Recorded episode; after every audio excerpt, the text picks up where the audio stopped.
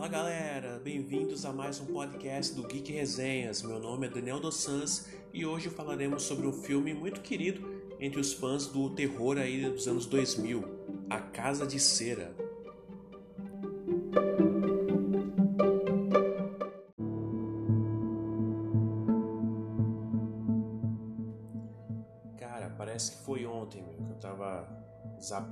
Ferozmente aí por todos os canais abertos disponíveis na minha infância, na minha televisão, em busca de bons filmes, né, de terror. E um dos dias mais aguardados eram as noites de sexta-feira, né, onde costumavam ir ao ar bons filmes desse gênero, né, sim, no SBT. Um deles logo de cara chamou minha atenção. O título era A Casa de Cera contava seu elenco com nomes que eu conhecia de outras produções, né? Como o Jared Padalecki, né? Eterno Sam Winchester de Supernatural, e a Paris Hilton, né? Que também eu conhecia aí, né? Da MTV, sempre, né? Dessas desses sites e de notícias aí, né? Que falavam sobre os famosos. A premissa do longa era interessante, um grupo de jovens que se viam encurralados por um serial killer em uma cidade abandonada e que contavam com uma enorme casa de cera, né? Usada para fins turísticos e, como todo bom filme de terror, né? para fins sangrentos. Após assistir o filme, eu fiquei alguns dias empolgado né? com toda aquela atmosfera de terror e urgência que a produção passava. Conversei com alguns colegas de escola que também sentiram né? o mesmo ao assistir o longo. Com o tempo, essa, essa sensação foi diminuindo, né? Mas sempre que a Casa de Cera voltava a aparecer nas telas, lá estava eu contribuindo né, para a audiência da emissora que transmitia. Porém, foi só recentemente que eu percebi o quão comum é encontrar fãs dessa produção, inclusive com vários posts pela internet colocando o lançamento de A Casa de Cera né, no catálogo da Netflix, que teve ano passado, como um evento muito aguardado. Não sei se foi reflexo da quarentena, enfim, nas redes sociais, nas conversas com fãs do gênero, eu percebo que quanto esse filme influencia até hoje, mesmo com 15 anos, né, praticamente 16 anos de seu lançamento, e o quanto ele impactou para o gênero do slasher adolescente. Mas fica a pergunta: o que tem tão especial, né? O que tem de tão especial em A Casa de Cera?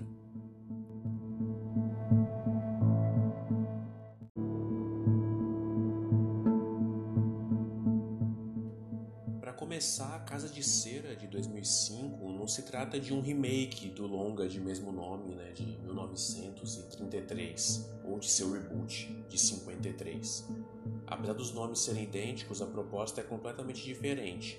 E o roteiro do longa de 2005 é uma trama original, né, é uma história totalmente original, e foi desenvolvida pelos irmãos Reyes, são as mesmas mentes aí, né, por trás de outros roteiros de sucesso, como Invocação do Mal e Colheita do Mal. House of Wax, ou House of Wax, né, imagino eu que seja o correto, foi dirigido por Jaume Colessera, e aliás, essa foi a estreia dele né, na direção de produções cinematográficas. A filmografia dele contém ainda vários clássicos aí dos anos 2000, como A Órfã, Sem Escalas, Águas Rasas. Com um elenco bem popular né, durante a produção, a Casa de Cera rendeu olhares curiosos do público adolescente e após o seu lançamento, os 40 milhões de dólares investidos no projeto foram bem recompensados com a arrecadação mundial de mais de 70 milhões de dólares. Estrelado por nomes já conhecidos como Elisha Cuthbert, de Show de Vizinha, e Chad Michael Murray, de Agente Carter, Paris Hilton, como eu já disse, né, Jared Padalecki, Supernatural e John Abrams, de Todo Mundo em Pânico. A Casa de Cera atraiu muita curiosidade dos teens né, do início do século, e com a atmosfera de isolamento e não confia em ninguém, a trama nos levou a uma cidade fantasma chamada Ambrose, que foi construída na Austrália somente para o filme. Todo aquele set lá né, realmente não existia, tudo construído do zero. Um dos principais fatores para o sucesso da produção até os dias atuais é o roteiro que é muito bem escrito, né? Pelo Chad e o Carrie Hayes, alinhados à direção do estreante, né? Mas já estava já muito competente, né? Desde aquela época, o Jaume Colessera, que mostra ter um grande conhecimento, né? Em conduzir um filme de terror e consegue extrair o melhor de seu elenco. A protagonista, né? Que é a Elisha Cuthbert, nossa amada Carly, né, do filme, ela deu um show, né, nas telas, ela é linda e tem um carisma impressionante e formou uma parceria muito legal, né, com o Nick, que é o personagem, né, do Chad Michael Murray, que na trama é o irmão rebelde da Carly, né, são irmãos gêmeos. Até mesmo a Paris Hilton, né, cumpriu bem o papel entrega uma interpretação que, apesar de muitos acharem sossa, é o tipo de trabalho que o filme permite, né?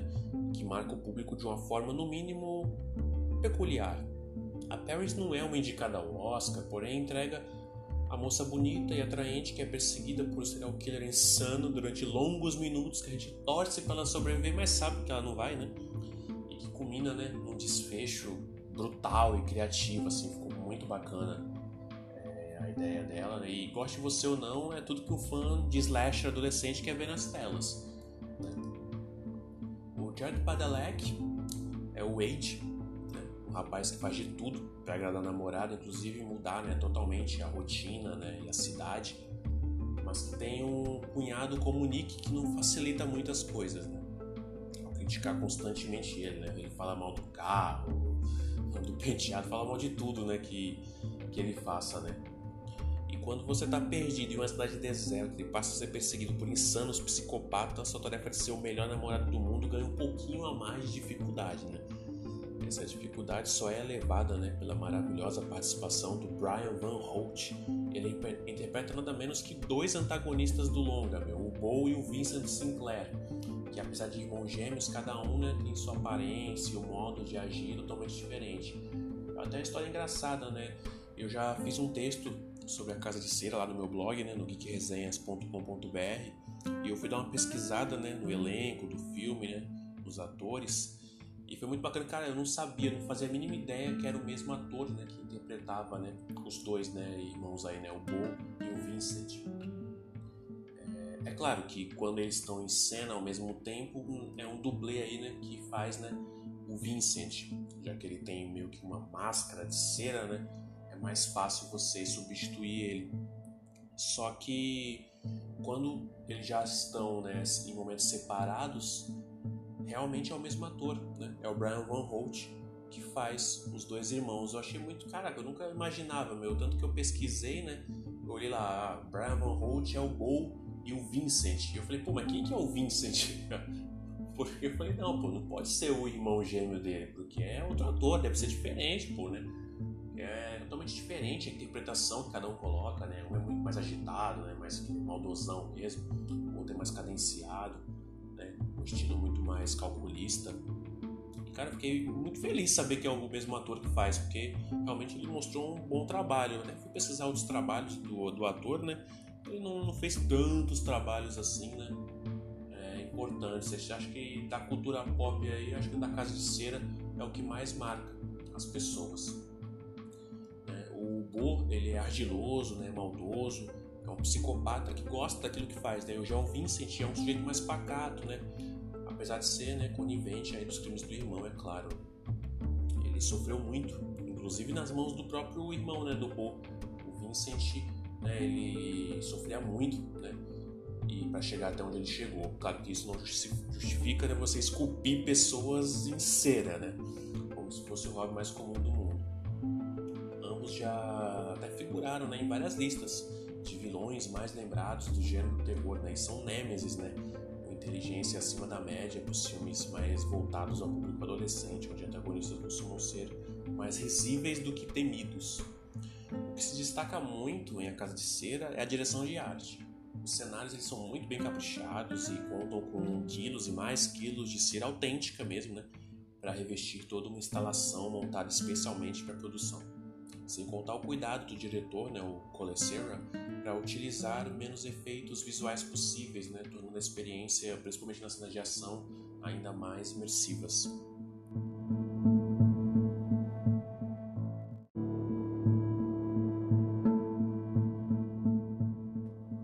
Apesar de não ter revolucionado a indústria cinematográfica, a Casa de Cera influenciou produções de maior nome, inclusive, né, que foram lançadas nos anos seguintes, como o Massacre da Serra Elétrica, o Início, um filme também que eu acho bem bacana. Né? Muitas pessoas criticam né, o, os filmes do Massacre da Serra Elétrica, os remakes. Cara, pra mim, é... não necessariamente o Massacre da Serra Elétrica é o início, né?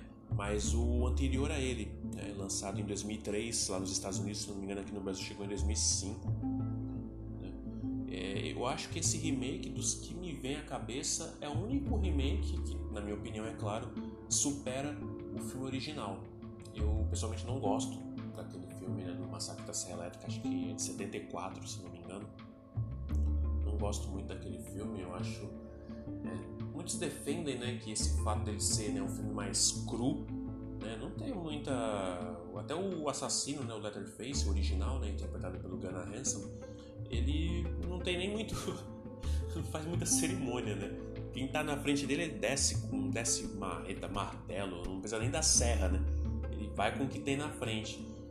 Né? Então as mortes até, são até mais rápidas do que eu imaginava, né? Por um filme tão comentado na época, né? Até os dias de hoje, né? As pessoas têm muito respeito pelo massacre da Serra Elétrica né? do Toby Hooper. Eu acho que é um filme muito exagerado aí, né? Muito superestimado.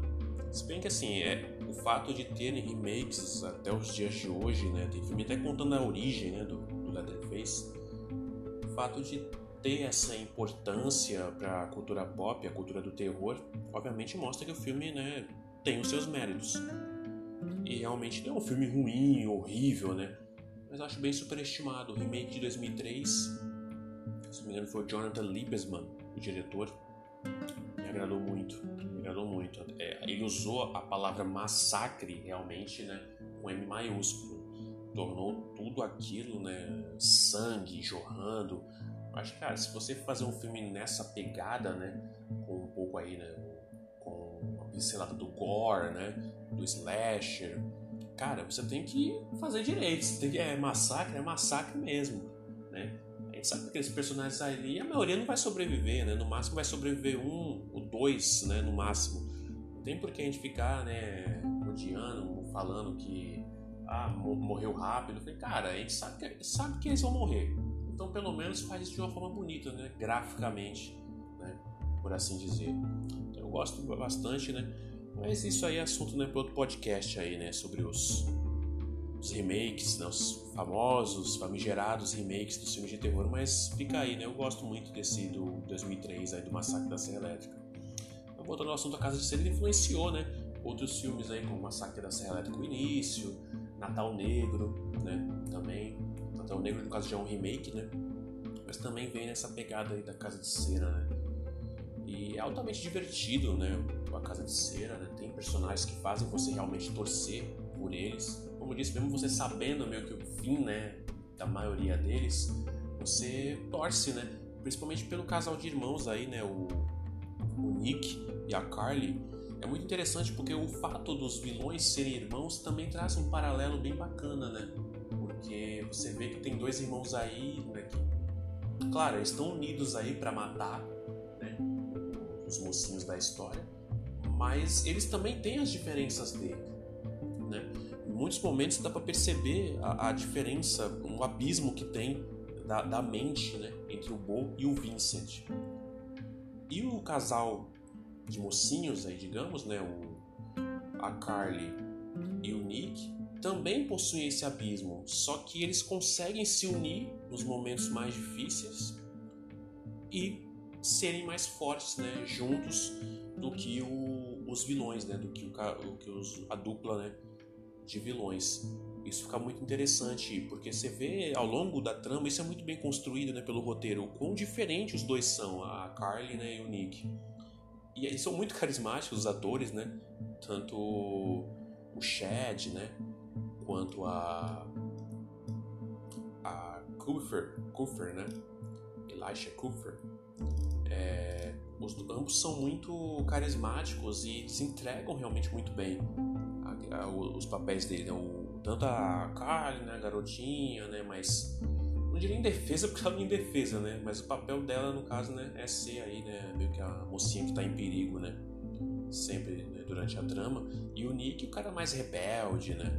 cara que né, fala daquele jeitão, é todo marrento, né, taca a garrafa de cerveja no, no farol daquele carro que nem conhece, né, pode gerar uns problemas lá para frente. É até divertido o, o rapaz que é o Dalton, o personagem também que aparece lá, né, que ele é amigo do Nick, ele meio que incentiva o Nick, né, a, ser já, né, esse cara meio conturbado. Então é muito bacana como que eles constroem a personalidade, né, de ambos aí o, os irmãos e lá na frente mostra que quando eles se unem, cara, eles podem dominar o mundo, né? Porque eles se salvam assim de umas situações que não tinham como se salvar, né? Mesmo sendo dois contra dois, é, pô, os caras conhecem como ninguém, né? Os vilões eles conhecem aquele pedaço. E não é à toa que eles fatiaram lá, né? A cidade toda, praticamente. Então, isso mostra o quanto que eles eram ferozes e os caras não paravam por nada, né? Até no, no final do filme, né? O, policial comenta, né? Ele fala assim, pô, se não fosse pela fumaça aqui do incêndio aqui que vocês causaram, a gente nunca ia descobrir esse local. Então eles eram muito inteligentes, muito minuciosos. Né? Eu fico imaginando, né? Como que deve ter sido eles pegarem toda a cidade, né? Acho que o filme de origem, né? Deles seria muito bacana. E embora a origem né, seja meio que pincelada dos dois aí da infância deles, é muito louco. Do, acho que o filme de origem seria muito bacana, né? Claro que seria, é, seria mais um caça-níquel, né? É obrigado a ter um filme de origem, né? Até quando você não tem todas as perguntas respondidas, se torna até mais interessante filme de terror, né? Como, como diz lá o Stu, né? No primeiro Pânico, né? É muito mais assustador quando não tem motivo. Isso é verdade. Né? É, então é, eu gosto bastante dessas perguntas que são ficadas, ficam em aberto, né? e a Casa de Cera, mas com certeza ver o modus operandi deles aí, né, com uma cidade, praticamente seria, seria muito legal.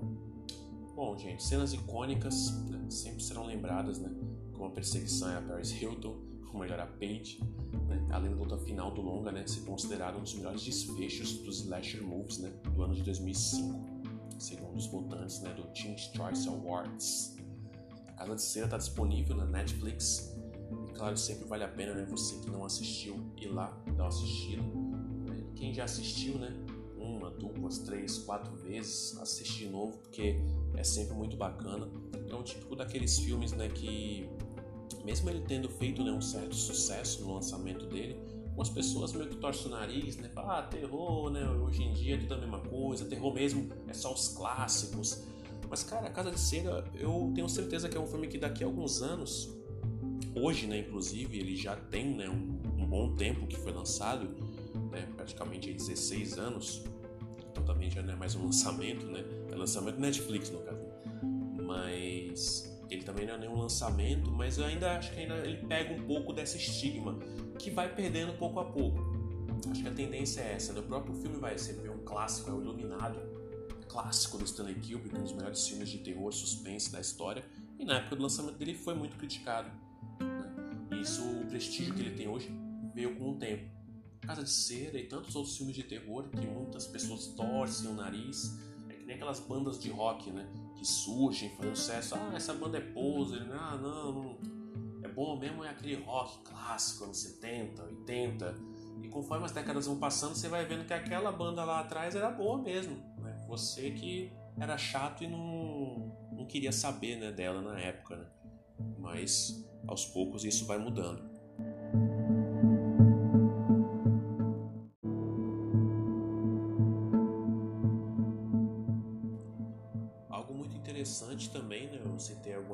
Premiações aí, né? Do Teen's Choice Awards. No, no, ano de lançamento da Casa de Cera, né, em 2005, ela faturou, né? A produção faturou aí um Teen's Choice Awards, né? Que é um prêmio bem conhecido aí, né? Um prêmio mais secundário, né? da, do cinema e da televisão, e ela ganhou como o melhor filme de terror naquele ano, 2005. E olha, os concorrentes não eram fácil não, hein? Ela ganhou de Horror e MTV, Constantine, O Grito, O Chamado 2, né, famigerado, né? Ela ganhou também da, de, daquele filme que foi com Robert De Niro, é, O Amigo Oculto. O Amigo Oculto também além dos Jogos Mortais, o primeiro, né, dirigido pelo James Wan, e o polêmico A Vila, do M. Night Shyamalan, o cara. Então você vê que a Casa de Cera, é, cara, é impressionante, né? Como eu disse, é, é, algo que naquela época eu não percebia o quanto que o filme era querido, né? Mas ele, com o tempo, ele acabou se tornando né, um marco aí né, da, da cultura pop, né? E até acho que muito pelo fato também do, do próprio elenco, né? O elenco foi escolhido de uma forma muito bacana. Claro que os 40 milhões de dólares investidos no filme ajudou bastante. Também não é uma quantia, né? não é uma quantia baixa né? por, um, por um filme né? de um diretor estreante, por exemplo. Né? Recentemente nós tivemos, recentemente não, uns aninhos atrás aí, né? Nós tivemos o, o Kong, A Ilha da Caveira. Ele foi dirigido também, não me lembro agora exatamente o nome do diretor. Ele era um diretor estreante também que pô, teve um orçamento de quase 200 milhões de dólares. Então você imagina o, a responsabilidade que o cara tinha, né? Acabou se tornando um filme bacana, né? Por causa do Kong, né? Tanto que vai ter até aí né, o Godzilla versus King Kong. É, e no caso desse da Casa de Cera, um diretor estreante também. Teve um orçamento de 40 milhões. Também um orçamento bem interessante, ainda mais pra época, né? 2005 um filme bem bacana, né? E conseguiu entregar, né? Ele conseguiu entregar muito bem. Né? Não, acho que esses 40 milhões foram muito bem investidos. Trouxe atores populares. No caso da Paris Hilton, não sei nem se ela se classifica como atriz, né? Mas não compromete esse filme. Se não me engano, ela até ganhou né? nesse mesmo Teen Choice Awards, ela ganhou né, um troféu lá, meio que melhor cena de morte, algo assim, melhor grito na hora da morte. Ela ganhou também, né? Ela estava concorrendo com alguns filmes da época aí, né? Algumas atrizes, né? Que fizeram filmes naquele ano, né? A Julianne Moore, né? Que fez Os Esquecidos enfim, toda essa, essa galera aí, né? E ela, ela ganhou, né? Então também ela tem um apelo popular né, muito grande, a Price Hilton, né? Pelo fato de ela ter sempre sido muito polêmica, isso acaba ajudando, né? Nessas premiações. Atrapalha, né? Nas premiações da primeira prateleira, mas na segunda prateleira, terceira prateleira de Hollywood, isso acaba ajudando, né? Sempre o seu nome tá, tá em pauta, né? É como é diz aquele ditado, né? Fale bem ou fale mal, mas fale de mim.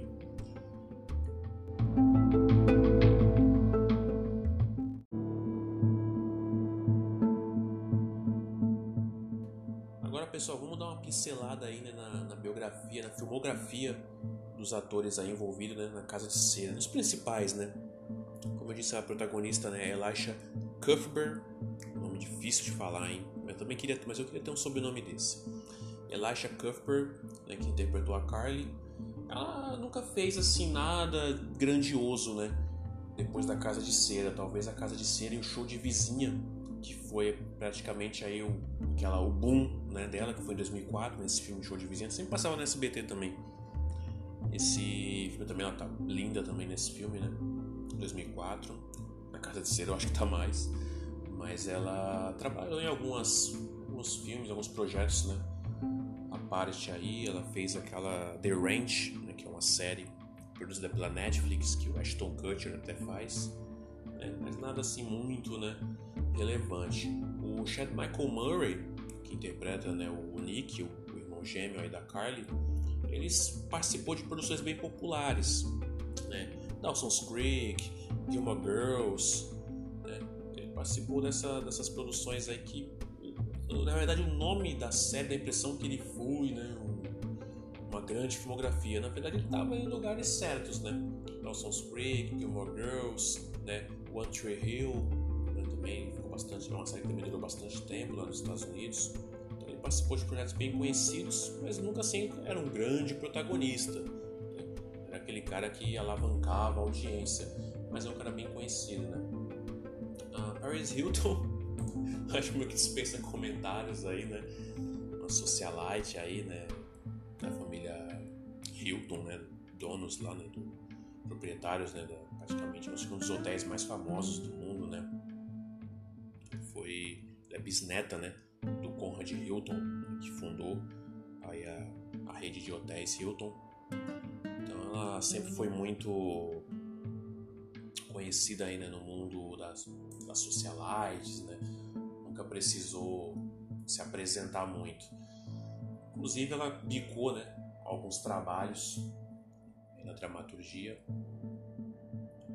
Teve esse trabalho na Casa de Cera, né? Eu lembro de uma participação que ela fez bem divertida em Supernatural, né?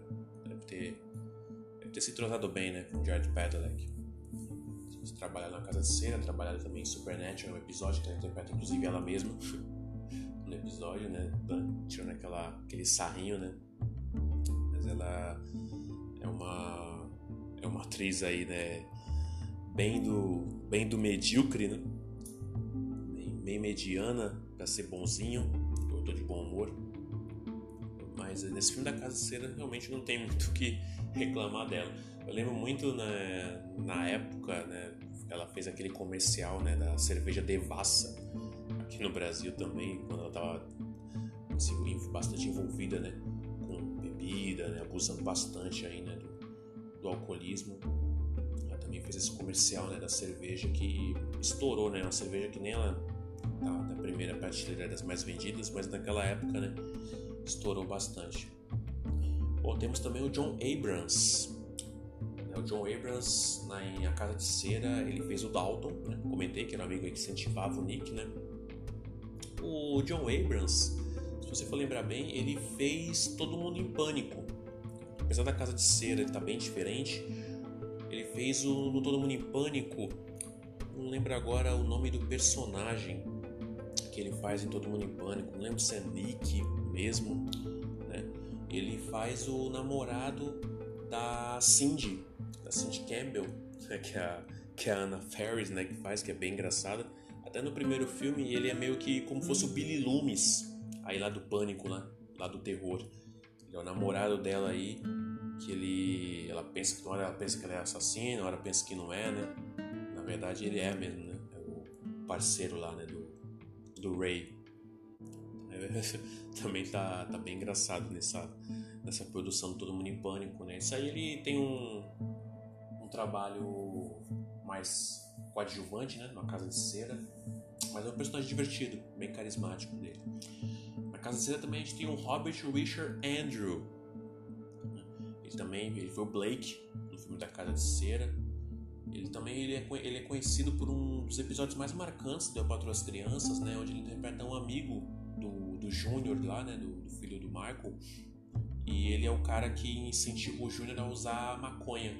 Eles ficam chapadões, né? Durante o episódio. O Michael e a Jay descobrem, né? E eles meio que tentam brincar com a mente deles, né? O melhor estilo aí, né?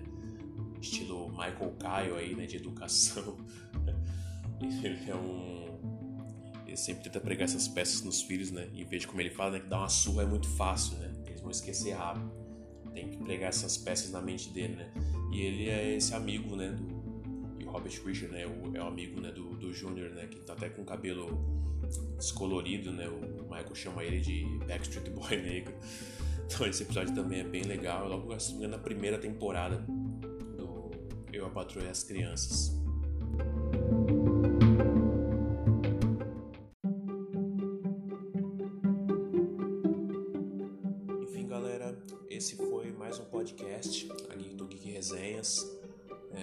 Esqueçam de acessar o geekresenhas.com.br, tem muito texto bacana lá, né? E aos poucos eu vou trazendo alguns textos que eu fiz lá, vou trazendo para cá em forma de podcast, né? deixar mais acessível, né? Diversificar as mídias, ficar mais fácil, né? Para você que tem preguiça de ler, não tem tempo às vezes, né? Eu mesmo, cara, sou muito preguiçoso para ler depois eu vou trazendo alguns textos de lá para cá, como foi esse da Casa de Cera, né? Vou colocando alguns complementos aqui enquanto eu, enquanto eu transmito. E vou trazendo alguns textos inéditos também para cá, né? Em forma de áudio, como foi o Mulher Maravilha 1984, que também está aqui né, na playlist, dando minha opinião sobre aí, né, a recepção né, não tão amistosa do público por parte do filme. E aos poucos nós vamos construindo essa família aqui no podcast também do Geek Resenhas. Galera, muito obrigado pela sua atenção e tenha uma ótima semana, um ótimo dia, um ótimo mês, como diria né, o, o Truman Burbank. Bom dia, boa tarde, boa noite.